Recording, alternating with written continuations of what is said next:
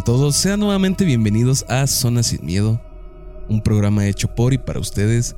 Como cada semana me acompaña mi hermano Sheva. Sheva, ¿cómo estás? Y otra vez estamos aquí en su podcast. Este, nuevamente agradecerles por la, la respuesta, que hay un poco más de interacción por parte de ustedes, que nos sigan en menos sus historias. Y esta semana vamos a retomar eh, lo que ya habíamos platicado previamente, ¿no, DJ? Sí, esta semana les vamos a traer otro, otra historia más de, de la tía de Sheva. Les comentamos que tenemos varios relatos que él trajo. Entonces vamos a retomar. Ahora les traemos uno que, que en lo particular se me hace bastante interesante. Y también les vamos a traer una historia que nos enviaron ustedes. Entonces, pues vamos con, con el primero, es, es, un audio. Y pues esperamos que les guste.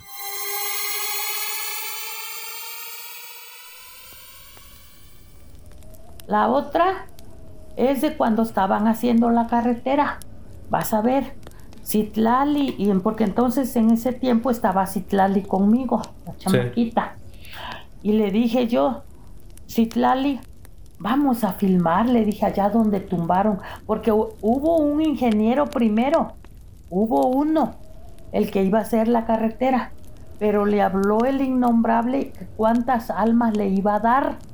Eso platicaron los trabajadores, que este, en la noche se salió el ingeniero, porque le dijeron, Inge, ¿dónde va? No, pues voy aquí, voy al baño pero que no lo oían que hablaba, lo oían que hablaba. Ajá. Y ya cuando regresó, lo vieron ya como mal, lo vieron como mal pues al ingeniero, al que el primero que iba a hacer la carretera. Y que ese ingeniero le platicó al cabo, a un cabo que le dijo, "No", dijo, "Este amigo está está muy muy pesado", dice me pide no sé cuántas, dice, almas. cuántas almas, dice, y no, pues cómo yo voy a dar las almas, dijo, si no son mías, esas almas son de Dios, y yo soy creyente, yo creo, creo en Dios, dice. Entonces ese ingeniero se puso malo, se enfermó y se fue. Entonces fue cuando llegó el otro, el que la hizo. Ajá que porque a el ingeniero aquel como no no quiso pues el trato, cómo él va, iba a dar tantas almas ahí que para que lo dejara, porque ves que donde donde ahora está la carretera que está donde está la cueva del diablo abajo, Ajá. ahí era como nomás una brechita. Sí, estaba bien abajo se veía bien horrible. Pues para que lo dejara tumbar toda la techcalera, eso le pedía, para que ampliara la carretera. Entonces ese ingeniero se fue. Se fue para su su, Su pueblo, su, su, pue- casa. su tierra, pues. Y dicen que se murió porque ya no regresó. Ya no regresó ese ingeniero. Entonces, un día yo le dije a Citlali, una mañana le dije, hija, vamos a almorzar temprano y nos vamos a ir a ver a donde dicen que, que, que las máquinas que hacen feo y porque las rompía, rompía las máquinas La tierra la rompía. o la- sea, ajá. al andar este eh, tumbando, pues ya ves que esas máquinas se trepan feo, pues se traen como como como tren, traen sus traen como rieles, Ajá, como rieles y se trepan así. Entonces eh, nos fuimos temprano con Citlali y le digo, vamos a filmar, le digo ahí todo el, el- todo lo que están tumbando, que dicen que se oye bien feo y que nos vamos. Hijo, se oía bien horrible. Y de día, lo- el sábado que no tra- los domingos que no trabajan, que estaban solas las máquinas, nos íbamos. Mira, tronaban pero feo. Las Se máquinas ladeaban, se ajá. movían. Ajá, y se oía feo. Y ese ingeniero que hizo toda la carretera, ese se puso cabrón, porque ese no. Ese sí, si le decía el, el malo ahí no vas, ahí no, pues. Sí, le encontraba el modo para Ale- seguir su ajá. chamba. Pero la hizo la carretera. Bueno, pues como ya lo escucharon, este, ahí en el pueblo de mi abuela, eh, como es sierra, es, parte de la sierra de Guerrero, eh, nada más había eh, carretera, pero de terracería. Entonces cuando empezaron a, trabajar, ya lo oyeron lo- los ingenieros para construir la, carretera ya de concreto, pues tuvieron varias complicaciones, entre ellos pues que, incluso se especula que un ingeniero murió por no hacer este pacto con, con el diablo, que como les he mencionado antes, ya le, le mencionan el maligno, el, el innombrable. Pero pues sí, tanto esta persona falleció como decían que las máquinas se destruían con la, con la misma piedra. Tal vez eso tenga un poco de lógica en el sentido de que como era piedra muy, muy dura, este, pues la máquina no aguantaba o el motor se tronaba, pero eran demasiadas máquinas. Creo que fueron tres o cuatro las que, las que se descompusieron y pues son máquinas pues muy caras. Entonces, al final la carretera sí se, se llegó a hacer, pero pues sí hubo... Tanto tardó más en, realizarse por esta excavación o esta insistencia de que pasara por ciertos lados o la misma el diseño de la carretera era de una forma como al final pues la carretera ahí está. Y lo que menciona ella de, de la cueva del diablo es una yo creo que, que casi en todos los pueblos no hay hay cerca una cueva que le llaman la cueva del diablo pero esta esta cueva en particular está como a unos 5 metros en el cerro está, está el hoyo y ahí estaba esa cueva ahorita como cortaron el cerro es- está un poco más recorrida la, la cueva, pero se sigue viendo. Y la verdad es que siempre me ha llamado la atención esta, este lugar, porque pues no puedes acceder de, de ninguna manera porque es una, una barranca tal cual. Pero bueno, yo quería preguntar si al final de todo esto se logró construir. Sí, Eh, si o si saben si la siguiente persona que estuvo al mando, que estuvo a cargo de esta obra, ella sí pactó o qué fue lo que se hizo para al final poder construir. bueno, al final la carretera sí está, está completada. No recuerdo cuántos kilómetros son, pero sí es bastante larga la carretera porque como te menciono es mucha curva. Pero a lo que mm, me habían comentado las personas que viven allá en el pueblo, este, la última vez que fui, que el ingeniero este era muy escéptico. Entonces que él pues tal vez no hizo el pacto porque no tenía como esta superstición que el otro ingeniero tal vez sí tenía. Entonces él se puso a trabajar, hizo lo que pudo y como te comento, ahora sí que tal vez él llegó a pagar pero con las máquinas que se descomponían. No tanto con el con el sacrificio de, las almas que la otra persona había, había referido. Ahorita esta historia me, me recordó a una, no recuerdo si es en Mérida o en Yucatán, pero es en la parte sureste del país, en donde estaban construyendo, creo que es un puente. Sí, creo que es un puente el que estaban construyendo, pero en este lugar los que evitaban que se llevara a cabo esta obra eran los chaneques de los que ya hemos hablado antes, que ellos eran los que se oponían a que esto se realizara porque no se les había ofrendado nada.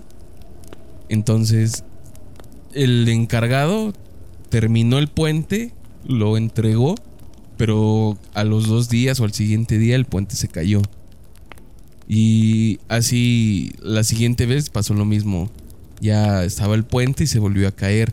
Entonces le dijeron los nativos de allí que, que eran por estos, estos seres que querían una ofrenda. Pero él se negaba a, creer en esto. Pensaba que era, no sé, los mismos pobladores o alguien más los que, los que saboteaban la obra. Pero incluso creo que dejaron como vigilancia para, para que nadie se metiera. Y aún así la obra se, se derrumbaba. No, no recuerdo bien si, si logró contactar con ellos. El chiste es que les construyeron como una tipo pirámide ahí al lado del puente, Ok. como en ofrenda. Incluso hay fotos de esta. Mm, Yo creo que leeremos como en otros capítulos. Vamos a buscar las imágenes y se las vamos a dejar en nuestro Facebook, ahí en la zona sin miedo. Si ustedes quieren ver las imágenes de, de esto que estoy platicando, ahí las vamos a poner. Y actualmente el puente está ahí y en la parte de abajo o al lado, no recuerdo, está una pequeña pirámide, así como de esas pirámides mayas. Y tras esto pues, ya se logró terminar la obra y hasta el día de hoy pues el puente sigue en pie y junto a él está esta pirámide. Sí, es interesante, ¿no? Porque al final de cuentas, tú al ser no nativo, como lo mencionas, de la zona, pues tienen ciertas creencias o ciertas costumbres que tal vez para ti son ajenas o hasta extravagantes. No crees que sea necesario hacer este tipo de pactos, pero al final tú cuando ya estás trabajando ahí te das cuenta que por razones muy ilógicas o muy extraordinarias, eh, la, la obra se te cae, como fue en este caso las máquinas. Eh, de hecho, también me comentaban en, las personas de ahí que incluso cuando las máquinas estaban en reposo, lo que comenta mi tía que fue a visitarlas en un día de descanso, que las máquinas se movían pero se movía como si se moviera la tierra, como si estuviera temblando. Cuando esa zona, de hecho, no es sísmica porque como es mucha montaña, allá no se sienten los temblores.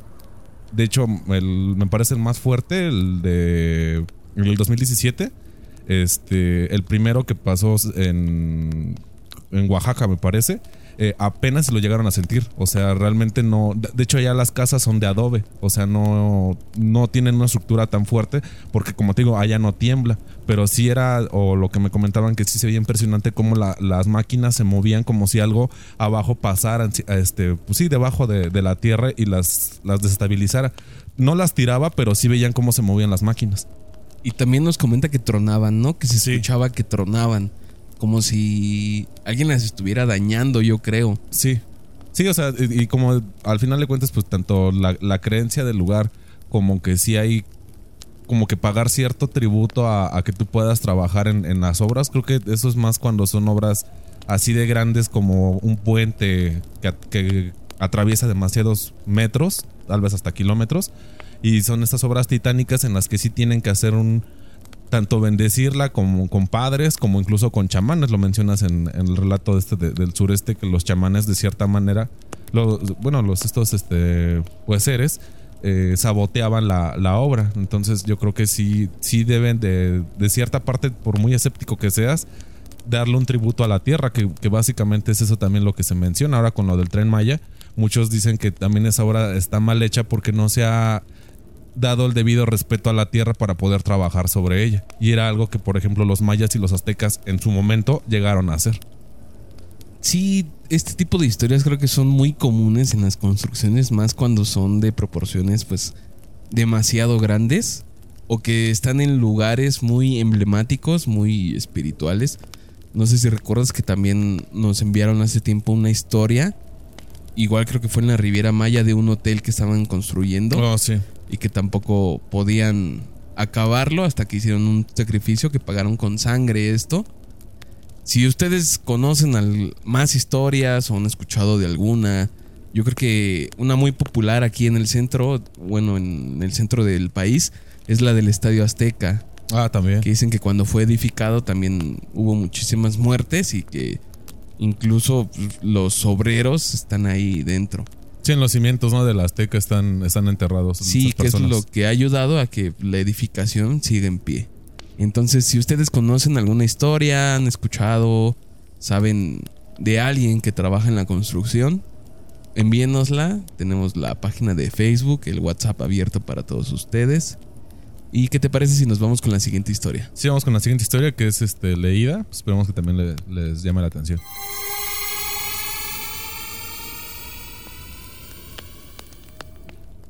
Les cuento. Durante casi tres años fui velador en una empresa donde se producían papel y cajas de cartón. Y durante todo el tiempo que estuve trabajando ahí, muchos compañeros aseguraban que veían cuando estaban completamente solos a una mujer de blanco caminando por la fábrica. La verdad, a mí nunca me tocó verla. Solo llegué a escuchar pasos, susurros y como si movieran alguna herramienta dentro de las enormes naves de producción de la empresa. Pero cuando iba a revisar, todo se encontraba en completa calma. En ese tiempo, mi hermano menor solía ser muy fiestero y era común no saber de él durante los fines de semana.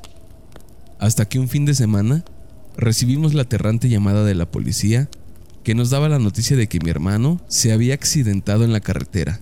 Por desgracia tuve que ir a reconocer el cuerpo de mi hermano, el cual estaba irreconocible, ya que cayeron casi de 30 metros de altura hacia un barranco en la carretera, y solo con los tatuajes en sus brazos fue como pude identificarlo. Extrañamente la noche del accidente, mientras daba uno de mis rondines en la fábrica, escuché la risa de mi hermano. Incluso pensé que había ido a visitarme o asustarme, pero no era nadie. Lo adjudiqué que tal vez era alguien riendo por la calle o lo había imaginado.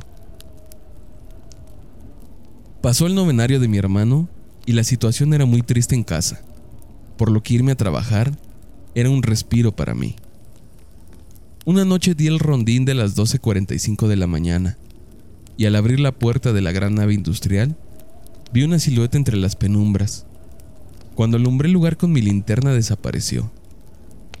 La noche comenzó a ponerse muy extraña. Afuera del cuarto de vigilancia se escuchaban muchos ruidos, pasos y cosas moviéndose. Revisaba los monitores. En ocasiones lograba ver una sombra moverse a gran velocidad. El miedo y la sugestión empezaron a llenar mi cuerpo y mi mente. De pronto, por solo un segundo, logré identificar a mi hermano, parado en una esquina, por lo que un escalofrío recorrió mi cuerpo. No podía creerlo. Incrédulo y tratando de convencerme, salí rápidamente en su búsqueda. Si no era mi difunto hermano, era alguien que no debía estar ahí. Empuñando mi linterna con una mano y mi tolete con la otra, Llegué cauteloso. No había nadie y todo estaba cerrado. Era imposible que alguien estuviera ahí. Di media vuelta y cerré de nuevo la puerta. Cuando lo hacía, escuché la risa de mi hermano detrás. No quería voltear, estaba paralizado y escuché que me dijo, Tony, no vayas. Cuando di media vuelta no había nadie. Aterrado, me quedé parado por algún tiempo, no recuerdo cuánto fue, pero lo que me sacó de mi trance fue un fuerte golpe y una explosión. Corrí hacia donde provenía el estruendo y cuál fue mi sorpresa al ver el cuarto de vigilancia donde debería estar hecho pedazos. Un tráiler que pasaba por la carretera perdió el control y se estrelló sobre la estructura aplastándolo todo. Ese día le agradecí a mi hermano hasta el cielo por haberme salvado la vida. Bueno, de igual forma agradecer a la persona que nos envió el, relato. Eh, es, sorprendente, ¿no? Como en este tipo de, naves industriales eh, quedan como este tipo de energías, ya lo hemos platicado en otros episodios, que este... Ah, tal vez hay una capilla, tal vez hay, hay algo, un como pequeño templo para que estas almas puedan descansar ahí y, bajen un poco los, los, sucesos que pasan dentro de, la, de, las instalaciones. En este caso, como él, lo menciona, varios de sus compañeros habían este, experimentado tanto ver a la señora como que se les movieran las cosas y él en, alguna parte menciona que pues trata de no sugestionarse, pero sí le, le pasan alguna que otra cosa rara. Pero posterior al, al fallecimiento, bueno, desde que fallece su hermano, ese día en la noche él pues le le escucha la risa de su hermano y, no sabe si, si, si es o no, o tal vez era una broma, como él lo menciona, pero al final tal vez era el alma que se iba a despedir de él. De cierta manera, tal vez su hermano ya estaba muerto y fue a, darle el último adiós. Pero lo, interesante o lo, más eh, pues que te saca de onda es cuando se le manifiesta eh, a él por los monitores y después él eh, va a investigar y escucha la voz, incluso su hermano lo previene. No, no sé, creo que es lo que a mí más me llama la atención de pues un accidente tal vez hasta fatal para él. Sí, es demasiado impresionante esta historia. Me llaman mucho la atención varias cosas. La primera, pues sí, esta parte que comentas, en la que su hermano se podría pensar que lo rescató, que lo salvó de, de una muerte trágica pero también me gusta pensar la idea de que en este lugar, como él dice, ya suceden cosas. Incluso antes de la muerte de su hermano ya sucedían cosas, ya había cosas en este lugar. Y eso me sugiere o me hace pensar que a lo mejor hay un ente en este sitio y este ente fue el que le salvó la vida a esta persona. No tanto su hermano, sino el ente. Pero el ente, para llamar la atención de, del chico que nos envía su relato, como que, digamos, finge ser su hermano. Toma la apariencia, ¿no? Ajá, toma su apariencia y toma la voz para llamar su atención y sacarlo a él de donde debería de estar, de, de su cubículo. A lo mejor el ente pensó que era la mejor forma, la única forma de que le prestara atención y lo hizo para salvarle la vida. O también queda esta idea en que su hermano como, como cuidándolo, regresó del más allá o digamos no aún no lograba irse porque a lo mejor este era su su destino aquí en este plano el, el salvarle la vida a su hermano y lo hizo. O sea yo ahorita me quedo con como con esas dos ideas. Cualquiera que haya sido de las dos creo que son muy impresionantes no que que algo de esto te salve la vida algo tan inexplicable porque no es no es no es cualquier cosa no te está salvando la vida no no es un uno de estas apariciones o de estos fenómenos que, que hemos platicado aquí antes, que solo son como para asustarte o, o ni siquiera tienen un motivo en especial. Este, el principal motivo, pues fue salvar al protagonista de la historia. Y también como, como refieres, posiblemente esta, estos espíritus que ya, o este ente que habitaba ya en esta, en esta instalaciones, puede que él eh, nada más sea, o sea, que él viva o, o, habite ahí, pero no cause daño, porque al final de cuentas sus compañeros sí habían visto, habían manifestado que había algo ahí, pero al final de cuentas él nunca, o alguien no dijo que fue atacado, o que tenía signos de moretones, como hay veces en estas historias que, que por algún motivo ah, estás con rasguños o con golpes en el cuerpo que tú no sabes cómo te los hiciste, de que estas entes son agresivos. En este caso, como bien mencionas, puede que este ente sea de, pues sí, que, que, viva ahí y en esta protección de tanto cuidar a, las personas que ahí trabajan, que pues, al final de cuentas están haciendo una labor buena, que es trabajar, los proteja o lo haya protegido al, al chavo que nos manda la, la, historia, avisándole, advirtiéndole que iba a haber un accidente ahí, que no se acercara, pues por su bien, quién sabe qué tanto hubiera, hubiera sido si, si chocaba y él estaba ahí, tal vez hubiera salido ileso, tal vez no, pero afortunadamente pues no, no fue el caso de de experimentar el qué hubiera pasado, sino la prevención y queda como este, pues este hecho impactante de, que te previno un, un, ser del más allá. Exacto, realmente si existe este ente desde antes, creo que al menos por el contexto de historia que nos dio, nunca se ha portado agresivo ni, ni ha querido dañar o se ha metido directamente con el personal de este lugar estaría perfecto si nos escuchas que nos pudieras responder estas dudas que nos saltaron al leer tu caso. Si se puede, que nos digas si, si sabes de del por qué se aparece esto, si hubo algún trabajador que sufrió alguna tragedia y murió dentro de ahí, si ese lugar antes era otro otro como un panteón, un hospital, algo por el estilo que también nos han contado en otras historias sería interesante tener el contexto del sitio en general.